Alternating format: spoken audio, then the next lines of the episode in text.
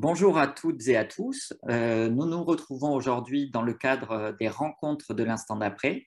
Donc, c'est un événement qui se tiendra au Collège européen de Cluny du 21 au 22 octobre. Ces deux journées seront euh, l'occasion de rassembler des acteurs du territoire et des intellectuels sur la thématique des nouvelles pensées de l'écologie. Donc, euh, divers thèmes et enjeux locaux feront l'objet de débats sous la forme d'une douzaine d'ateliers et de tables rondes. Euh, après la séquence électorale euh, de cette première moitié d'année, ces rencontres permettront d'engager une réflexion sur la façon dont l'écologie peut convaincre le plus grand nombre. Donc, euh, vous pouvez dès à présent retrouver le programme, les invités et le lien d'inscription sur le site de La Fabrique écologique, qui est l'un des partenaires de l'événement avec Agir pour l'environnement, Écologie et politique, le LIER, le Média Reporter, le Club de l'Olivier, la Revue Multiple et la Fondation Damian Mitterrand. Lors de cet événement, un atelier aura pour thème l'éducation. Il s'agira de discuter d'apprentissage, de transmission et de coopération en compagnie de quatre invités. Donc euh, Sylvain Vagnon, euh, historien spécialiste de l'éducation nouvelle et libertaire, Marie Jacquet, sociologue travaillant entre autres sur la diffusion des savoirs et connaissances scientifiques sur l'environnement, Aurore Grandin, doctorante en sciences cognitives travaillant sur l'apport de la psychologie pour la lutte contre le changement climatique, et enfin Philippe Mérieux, que je reçois aujourd'hui pour une entrevue préparatoire à l'atelier. Bonjour Monsieur Mérieux. Bonjour. Donc je vais vous présenter. Vous êtes chercheur, essayiste, spécialiste des sciences de l'éducation et de la pédagogie. Vous, avez vous êtes entre autres professeur émérite en sciences de l'éducation à l'Université Lumière Lyon 2 et avez mené de nombreuses recherches, en particulier sur la différenciation pédagogique et la philosophie de l'éducation. Vous êtes enfin l'actuel président du mouvement d'éducation populaire, l'ESEMA, donc Centre d'entraînement aux méthodes d'éducation active. Donc, euh, notre rencontre va être l'occasion de vous poser euh, quelques questions en lien avec l'atelier euh, qui aura lieu. vous serez également présent à l'atelier, il me semble. Tout à fait, tout à fait. On aura la chance de vous avoir à deux reprises. Donc, euh, pour commencer, en quoi les conceptions et pratiques progressistes ou alternatives de l'éducation et de la pédagogie ont-elles influé sur la conception qu'ont les écologistes de la politique? Alors, pour répondre à cette question, j'évoquerai euh, trois étapes. Euh, la première étape, c'est celle d'un penseur fondateur de l'écologie et de l'éducation, qui est Jean-Jacques Rousseau, la seconde étape, c'est celle de ce qu'on appelle l'éducation nouvelle, 1921, après la guerre de 14-18, le grand mouvement des écoles nouvelles. Et la troisième étape, c'est celle des pédagogies émancipatrices, en particulier euh, incarnées par le grand pédagogue brésilien Paulo Freire. Alors, première étape, Rousseau. Euh, Rousseau est, fondateur en matière écologique parce que Rousseau d'abord est un naturaliste, un amoureux de la nature, mais c'est pas simplement un amoureux de la nature pour épingler des papillons dans des cadres, c'est un amoureux de la nature parce qu'il croit que l'homme fait partie de la nature, l'humain fait partie de la nature et est solidaire avec la nature. Et la même année, en 1762, Rousseau va publier deux livres qui lui vaudront d'ailleurs d'être chassés de France, caillassés euh, sur les routes, euh, qui sont Le contrat social d'un côté et Les mille ou de l'éducation de l'autre. Le contrat social est un texte politique c'est un texte qui euh, donne les bases de ce qu'on pourrait appeler une démocratie directe et permanente. Euh, c'est un texte qui n'a réellement jamais été appliqué. Rousseau, euh, en voulait en faire un, projet aux dimensions d'un département. Hein. Il a fait une constitution pour la Corse. Rousseau était très profondément attaché au local et il refusait le gigantisme de l'État pour proposer une conception à taille humaine euh, de la démocratie. C'est une démocratie où chacun admet la règle majoritaire et comme dit Rousseau, chacun en s'unissant à tous, eh bien, reste aussi libre qu'auparavant. Dans la démocratie rousseauiste, le pouvoir exécutif peut être à chaque instant destitué par le peuple. Hein, destitué par le peuple. Euh, nous n'avons en fait qu'une application dans le droit français de la euh, théorie rousseauiste. On, en parle assez rarement, mais c'est une très belle application. C'est la loi de 1901. C'est les associations. En réalité, si on regarde le droit associatif, c'est un droit très proche de ce que Rousseau euh, décrivait dans le contrat social, puisqu'à chaque instant, les associés, euh, les membres, peuvent, euh, s'ils le souhaitent, demander une assemblée générale extraordinaire, destituer le pouvoir exécutif, ce qui est tout à fait conforme à la perspective de Rousseau. Mais pour Rousseau, pour qu'il y ait cette démocratie directe implantée dans le local, il faut qu'il y ait une éducation. Mais cette éducation, il va euh, la théoriser dans un texte qui est une fiction, hein, qui s'appelle Émile ou de l'éducation, fiction qui nous raconte comment euh, un enfant sans parents, c'est plus pratique d'élever les enfants sans parents, un enfant sans parents euh, va être éduqué par un précepteur qui va lui enseigner l'ensemble des principes nécessaires à vivre en harmonie avec la nature et en harmonie avec les autres. Et c'est d'ailleurs euh, important de noter qu'au sein de l'Émile, le précepteur va réexpliquer le contrat social. C'est euh, un des derniers chapitres de l'Émile. Euh, la démocratie telle que Rousseau veut la fonder nécessite une éducation particulière. Alors cette éducation particulière, c'est laquelle? Eh bien, on, en connaît les principes majeurs, hein, que que l'enfant ne sache pas les choses parce que vous les lui avez dites, qu'il ne vous croit pas sur parole, mais qu'il les sache et qu'il vous croit parce qu'il les a trouvés, parce qu'il a exercé sa raison, parce qu'il a fait preuve d'intelligence, et vous allez le mettre dans des situations où il va pouvoir exercer sa raison. Et ces situations, eh bien, c'est la rencontre avec la nature l'enfant, en rencontrant la nature, va découvrir que la nature a des lois et que c'est en obéissant à ces lois qu'on peut commander à la nature.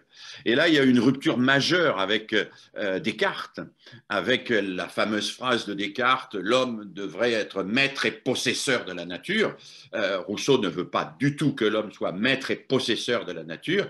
Rousseau pense que l'homme fait partie de la nature et qu'il doit euh, obéir à la nature pour pouvoir vivre avec elle, pour pouvoir vivre avec elle. C'est pas une obéissance de soumission d'ailleurs, c'est une obéissance sereine, c'est une obéissance d'interaction.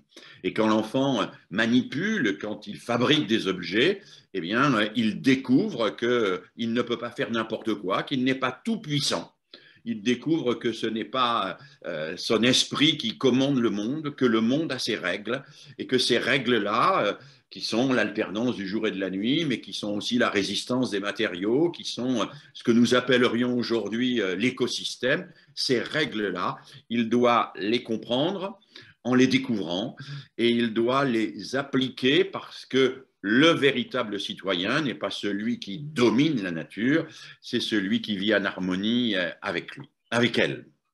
Alors on voit là qu'avec Rousseau, il y a quelque chose de très fort hein, qui lie euh, écologie et pédagogie. Deuxième étape, je l'ai dit tout à l'heure, ça va être 1921. En 1921, c'est suite après de 14-18. La guerre de 14-18 a provoqué un séisme considérable, euh, des millions d'enfants sont morts, et euh, toute une série de gens qui s'occupent d'éducation vont se réunir en 1921 euh, à Calais avec un slogan Plus jamais ça, plus jamais la barbarie. Et ils vont essayer de fonder un mouvement qui va s'appeler la Ligue internationale de l'éducation nouvelle. Cette Ligue internationale de l'éducation nouvelle n'est pas un mouvement homogène. Il y a à la fois des théosophes, euh, des francs-maçons, euh, euh, des libertaires, mais aussi des républicains plutôt conservateurs. Mais ils ont quelques idées communes très fortes. La première idée, c'est construire la paix. La deuxième idée, c'est pour construire la paix, promouvoir une pédagogie de la coopération entre les enfants. Et la troisième idée, pour, dans le cadre de cette pédagogie de la coopération, eh bien, mettre l'enfant en contact avec la nature, parce que c'est dans et avec la nature qu'il découvrira euh, les règles de la solidarité, solidarité entre les humains et solidarité entre les humains et la planète. Et on voit très bien là que dans le mouvement de l'éducation nouvelle, dès les années 1920, il y a cette idée très forte que l'éducation doit permettre de découvrir que nous sommes solidaires n'est pas simplement une valeur, la solidarité, c'est un fait. Nous sommes solidaires entre nous, parce que rien de ce que nous faisons n'a aucune influence sur les autres, et nous sommes solidaires avec la planète, parce que tout ce que nous faisons a des répercussions sur euh, la planète tout entière. Et on a là quelque chose de fort, quelque chose de fort qui va se, se développer pendant l'entre-deux-guerres, qui va donner lieu à l'émergence de pédagogies très différentes sur le plan idéologique, hein, puisqu'on a Montessori qui est dans la mouvance du catholicisme et qui va même à un moment donné euh, avoir quelques proximités avec euh, euh, le fascisme italien, hein, Mussolini, mais on a aussi Freinet qui est au Parti communiste, on a Steiner qui est un anthroposophe très spiritualiste, on a De Crowley qui est un franc-maçon, lui, très rationaliste. Mais tous ces gens se retrouvent autour de l'idée que pour construire la paix, il faut une pédagogie de la coopération, et cette coopération, elle se fait dans le rapport avec la nature, dans le faire ensemble. Le faire ensemble. Et je pense qu'il y a là une idée très forte qui est au cœur euh, de euh, l'éducation nouvelle et qui euh, travaille l'écologie, c'est que le faire ensemble fonde le vivre ensemble. Hein, on nous parle beaucoup du vivre ensemble, mais on, peut vivre ensemble lobotomisé sous la coupe d'un gourou charismatique, hein, ou on peut vivre ensemble chacun derrière son écran juxtaposé dans l'indifférence générale. Non, euh, euh, le mouvement de l'éducation nouvelle dit euh, c'est à travers le, faire ensemble que se construit le vivre ensemble. Et le mouvement de l'éducation nouvelle va irriguer euh, tout le mouvement coopératif, euh, tout le mouvement autogestionnaire, va irriguer toute l'éducation populaire qui va se mettre en place et donner lieu au Front populaire. Et on voit bien que là, il y a des idées fortes qui vont être reprises, retravaillées par le mouvement écologiste. Et puis la troisième étape, celle qui apparaît un peu plus tard, après la Deuxième Guerre mondiale et, euh, à la fin du XXe siècle, c'est celle de ce qu'on pourrait appeler les pédagogies émancipatrices, non pas que les précédentes ne le soient pas, mais parce que là, l'émancipation est placée euh, en premier. Et un de ceux qui a le mieux exprimé cette pédagogie, c'est Paulo Frère. Et Paulo Frère qui s'est occupé euh, des paysans brésiliens, qui a mis en place une méthode d'alphabétisation pour les paysans brésiliens, Paolo Freire qui disait, et c'est important, c'est une phrase très connue, mais qu'il faut rappeler, Nul n'éduque personne, nul ne s'éduque tout seul, les humains s'éduquent entre eux par l'intermédiaire du monde. Nul n'éduque personne, nul ne s'éduque tout seul, les humains s'éduquent entre eux par l'intermédiaire du monde, par l'intermédiaire du monde, de la planète, de la nature. Et c'est ce monde-là qui nous réunit et c'est autour de ce monde que euh, nous devons nous éduquer ensemble, grandir ensemble et nous émanciper. Alors, euh, l'émancipation, c'est un, point très fort et qui va être un point très fort chez les écologistes et qui va donner lieu à de grandes batailles. Euh, le féminisme en fait partie, mais la lutte contre toutes les formes de colonialisme en fait partie. Et les pédagogies émancipatrices insistent sur un point qui est cher aux écologistes, c'est que l'émancipation, ça n'est pas la possibilité de donner à quelqu'un euh, dominé euh, le statut de dominant, c'est la lutte contre toutes les formes de domination. Euh, dans l'idéologie libérale, on croit que l'émancipation, c'est le fait que quelques dominés vont pouvoir devenir dominants à leur tour. Hein. Euh, alors, on, crée des filières pour ça, on appelle ça l'ascenseur social. Il y a quelques dominés à qui on donne la possibilité de devenir des dominants. Non, non, euh, Paolo Frère et, la pédagogie émancipatrice, tous ceux qui travaillent autour de ça, disent ce qui est fondateur de la pédagogie, c'est de lutter contre tous les rapports de domination de lutter contre tous les rapports de domination, et c'est ça euh, l'émancipation. Et je pense que cette idée qu'il faut lutter contre tous les rapports de domination, domination de l'homme sur la nature, domination de l'homme sur la femme, domination de l'occidental sur euh, euh, les pays du Sud, etc. Mais domination aussi dans les groupes humains, domination de celui qui, qui, prétend penser à la place des autres, détenir le pouvoir, lutter contre toutes les formes de domination, c'est l'idée forte des pédagogies émancipatrices et c'est une idée extrêmement forte au sein du mouvement écologiste. Donc vous voyez, qu'on prenne euh, Rousseau, qu'on prenne l'éducation nouvelle, qu'on prenne les pédagogies émancipatrices, on voit qu'il y a une proximité très grande et que euh, le mouvement écologique s'est nourri de toute une série de travaux éducatifs et pédagogiques qu'il y a donc euh, encore à travailler pour rapprocher ces deux sensibilités.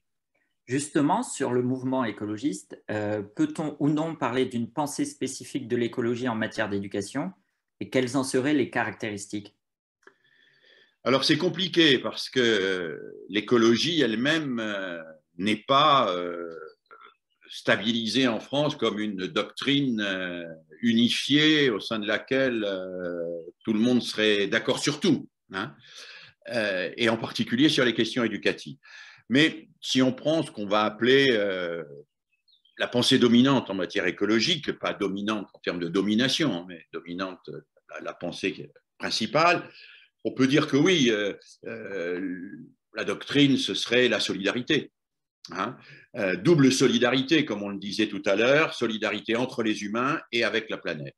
Solidarité qui se manifeste à travers une pédagogie de la coopération d'une part, la coopération plutôt que la concurrence c'est la coopération et non pas la concurrence qui est le réel progrès entre les humains. Donc on ne fait pas progresser la société et les humains en les mettant en concurrence. Hein. Euh, et puis une pédagogie de la relation au monde, hein, qui est une relation au monde réel, au monde concret, au monde vivant, et, pas un monde abstrait, un monde complètement euh, dogmatique euh, que l'on ne découvrirait qu'à travers les livres. Voilà. Donc les deux idées fortes, ce sont celles-là. Une pédagogie de la coopération et une pédagogie de la relation au monde, de la relation au vivant, une pédagogie du faire. Et on retrouve cette idée fondamentale du faire ensemble. Alors maintenant, on trouve des différences aussi au sein du mouvement écologique. Il y en a une très forte aujourd'hui, hein, qui est euh, assez clivante d'ailleurs, euh, c'est euh, la différence entre les, écologistes qui estiment que l'éducation nationale en tant que service public est un système à bout de souffle et qui vont créer des écoles alternatives où on va réellement mettre les enfants en contact avec la nature, où on va leur faire faire de la coopération, etc., etc. Et puis ceux qui pensent que euh, l'éducation nationale et l'éducation, c'est un bien commun, que les écoles alternatives participent de la concurrence au sein du système et détruisent le service public, et qu'il faut faire progresser le service public plutôt que de créer des écoles alternatives. Euh, mais on voit bien que là-dessus, n'y a pas accord. Hein. Euh, on a de nombreux écologistes, euh, qu'ils soient euh, encartés ou pas d'ailleurs, qui promeuvent des écoles alternatives, c'est-à-dire des enclaves où on pratique une éducation écologique libérée des contraintes de l'éducation nationale et d'autres qui disent euh, non, euh, nous ne voulons pas cela, c'est de l'entre-soi pour privilégier, nous voulons faire progresser le système scolaire, introduire dans le système scolaire les priorités que sont l'écologie, et à cet égard, euh, on peut noter que c'est une question d'actualité, dans le, décret qui définit les missions du nouveau ministre de l'Éducation nationale, il est question de, de l'éducation artistique, il est question de l'éducation culturelle, il est question de l'éducation physique, mais hélas, hélas, il n'est pas question de l'éducation à l'écologie, ni même de l'éducation à l'environnement et au développement durable, la vieille terminologie des, euh, années 2000, que pour ma part je trouve obsolète, euh, qui, si elle était présente, aurait au moins signifié une préoccupation dans ce sens. Donc là, il y a un clivage. Il y a un clivage sur euh, la stratégie. Hein. quelle, euh, système d'éducation choisir, soit on reste dans un système euh, service public bien commun, ben, soit parce qu'on estime que ce service public n'est pas à la hauteur, eh bien, on va créer euh, des enclaves alternatives où on va pouvoir mettre en place cette pédagogie de l'écologie. C'est effectivement un clivage qu'on retrouve dans de, nombreuses thématiques en rapport avec l'écologie. Et après, y a-t-il des apports spécifiques et contemporains des sciences de l'éducation sur lesquels les écologistes devraient s'appuyer pour s'adresser au plus grand nombre et pour convaincre? Alors peut-être on pourrait dire que l'apport majeur à la fois des sciences de l'éducation, mais plus fondamentalement de la réflexion pédagogique, c'est qu'il ne sert à rien de faire des leçons. Voilà. Euh, c'est que de la même manière que l'on a montré que euh, sous des tas de formes, le cours magistral euh, qui préparait par le bachotage à des examens dont on oubliait les programmes le lendemain du jour où on a passé l'examen, ça ne sert à rien. Eh bien, euh, donner des leçons aux gens, leur dire que ce qu'ils font n'est pas bien, que c'est autre chose qu'ils fassent, ça ne marche pas. Voilà. Euh, les écologistes ne sont pas exempts parfois d'une représentation d'un peu de donneur de leçons. Hein. or, ce que nous dit la pédagogie, c'est que donner des leçons, soit ça provoque l'indifférence, soit euh, on cherche à se protéger et on se recroqueville, soit même on développe parfois une hostilité systématique. Alors si on ne peut pas donner de leçons, qu'est-ce qu'il faut faire? Eh bien, les sciences de l'éducation parlent de quelque chose qui peut paraître un peu technique, hein, qu'on appelle le conflit socio-cognitif. Elles nous, elles nous disent comment, comment quelqu'un peut progresser dans sa tête.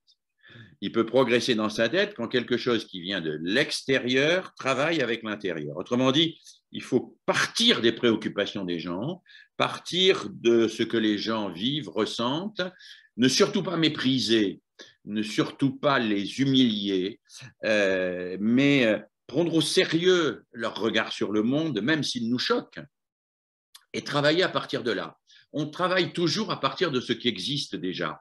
Euh, l'esprit humain, ça n'est pas un vase que l'on pourrait vider de son ancien contenu pour mettre un nouveau contenu. Hein. Euh, il ne faut pas imaginer que l'opinion publique, c'est un vase qui aujourd'hui serait rempli euh, d'un liquide qui serait la concurrence, la, la, croissance ou l'hypercroissance, et que on va vider ce vase et puis qu'on va remplir par un liquide écologique. c'est pas comme ça que ça se passe. dans l'esprit des gens, les choses sont plus complexes. Il y, a, il y a un travail à faire à partir des situations. Et, pour que ce travail soit effectif, efficace, il faut que les gens nous sentent proches d'eux. Je, prends parfois cette, cette illustration de cela. De qui acceptons-nous volontiers un conseil? Voilà, j'ai moi-même un problème avec ma banque, avec mon couple, avec n'importe qui. Euh, j'ai besoin d'un conseil qui euh, va être habilité à mes yeux pour me donner ce conseil? Il faut que la personne qui me donne ce conseil, je lui reconnaisse deux qualités. Un, elle me comprend, et deux, elle a un peu plus de compétences que moi. Si euh, elle ne me comprend pas, je ne tiendrai pas compte de ses compétences. Hein. Euh, voilà. Et, et si elle me comprend, mais qu'elle n'a pas plus de compétences que moi, elle ne me fera pas progresser. Et donc, c'est cette dialectique entre le même et l'autre. Celui qui me fait progresser, c'est celui qui est comme moi, mais qui en même temps a déjà un peu d'avance sur moi. Mais il est comme moi. Et il faut que nous soyons embarqués ensemble.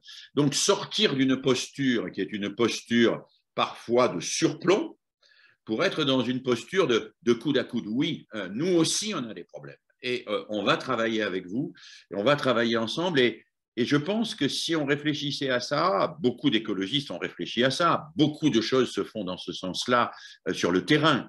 Mais au plan politique, si on réfléchissait à ça, je pense que, en particulier en dehors des moments de campagne électorale où la rhétorique l'emporte sur, sur l'argumentaire, mais si on réfléchissait à ça, on, aurait peut-être plus de chances d'être entendu par un plus grand nombre. Voilà. Mais euh, euh, moi-même, je ne veux pas donner des leçons, puisque je récuse euh, l'idée qu'on puisse donner des leçons. Donc, j'offre une piste, mais je pense que c'est aux, écologistes, à ceux des mouvements politiques, des mouvements associatifs, de réfléchir ensemble sur les moyens de convaincre en s'alimentant des travaux qui existent dans les théories de la communication, dans les sciences de l'éducation, dans la pédagogie, etc. Mais c'est à eux de réfléchir ensemble à cette question. Très bien. Et pour conclure euh, cette, cette discussion, euh, souhaitez-vous transmettre un message particulier aux participantes et participants de, ce futur atelier? Peut-être au-delà euh, des participantes et participants de cet atelier, moi je souhaiterais transmettre un message aux écologistes en leur disant, vous avez trop négligé les questions d'éducation. Vous les avez trop négligées. Alors, je ne dis pas ça parce que moi-même, je m'y suis beaucoup intéressé. Je dis ça parce que je ne crois pas euh, qu'on puisse promouvoir une société à la hauteur des ambitions de l'écologie sans, euh, des changements radicaux euh, en éducation. Je, ne le crois pas. je, ne le crois pas. Je pense que, disons les choses comme ça. Aujourd'hui, nos enfants, nos enfants de 3, 5, 10, 14 ans, où est-ce qu'ils trouvent leur plaisir? Eh bien, la publicité leur dit, tu trouveras ton plaisir dans la consommation.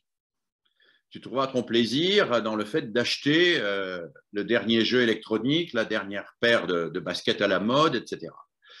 Si nous ne sommes pas capables, par l'éducation, de dire à nos enfants, il y a plus de à partager l'inépuisable qu'à se battre pour consommer les dernières miettes de l'épuisable, si nous ne sommes pas capables de dire ça à nos enfants, eh bien, euh, on pourra changer les systèmes de production, ils continueront à se battre pour consommer les derniers barils de pétrole. Euh, pourquoi l'éducation est fondatrice dans l'écologie? C'est parce qu'une société écologique est une société où les humains trouveront du plaisir à partager ce qui ne s'épuise pas. Qu'est-ce qui ne s'épuise pas? La culture, euh, le fait de faire la fête ensemble, euh, la réflexion, toute une série de choses qui, quand, la culture, c'est formidable parce que quand, je m'approprie la culture, je ne le prends à personne d'autre, mais parce que je l'ai, je peux le donner. C'est l'inverse d'un gâteau. Dans un gâteau, un gâteau, c'est comme le pétrole qu'il y a sur la Terre. Hein. Plus j'en mange, moins il en reste. On est bien d'accord. Eh bien, euh, les biens de consommation aujourd'hui, plus nous en mangeons, euh, moins il en reste. Et donc, si nous voulons une société écologique avec une sobriété relative, il faut que nous fassions entendre à nos enfants très tôt que le vrai plaisir, la vraie joie, elle n'est pas dans la consommation et dans la surenchère de la consommation. Elle est dans la coopération heureuse, le partage des savoirs, le partage des connaissances, le partage de la culture, le partage de l'art, le partage de tout ce qui nous réunit et qui ne coûte rien à la planète, qui ne pille pas la planète. Une éducation qui fasse entendre à nos enfants qu'il y a plus de plaisir à partager ce qui est inépuisable qu'à piller les dernières miettes de l'épuisable, ça me paraît un enjeu fondamental sans lequel l'écologie politique euh, ne pourra pas, à mon avis, euh, euh, réaliser son, ambition. Parfait. On retiendra donc comme mot de la fin le partage de l'inépuisable. Merci beaucoup, Philippe Mérieux. Donc, Quant à vous qui venez de regarder la vidéo, je vous invite à prendre part aux discussions en publiant un commentaire juste en dessous de, cette vidéo. Cela permettra d'enrichir le débat. Et enfin, je vous donne rendez-vous dans quelques jours pour une nouvelle entrevue préparatoire. Merci à toutes et à tous. Au revoir.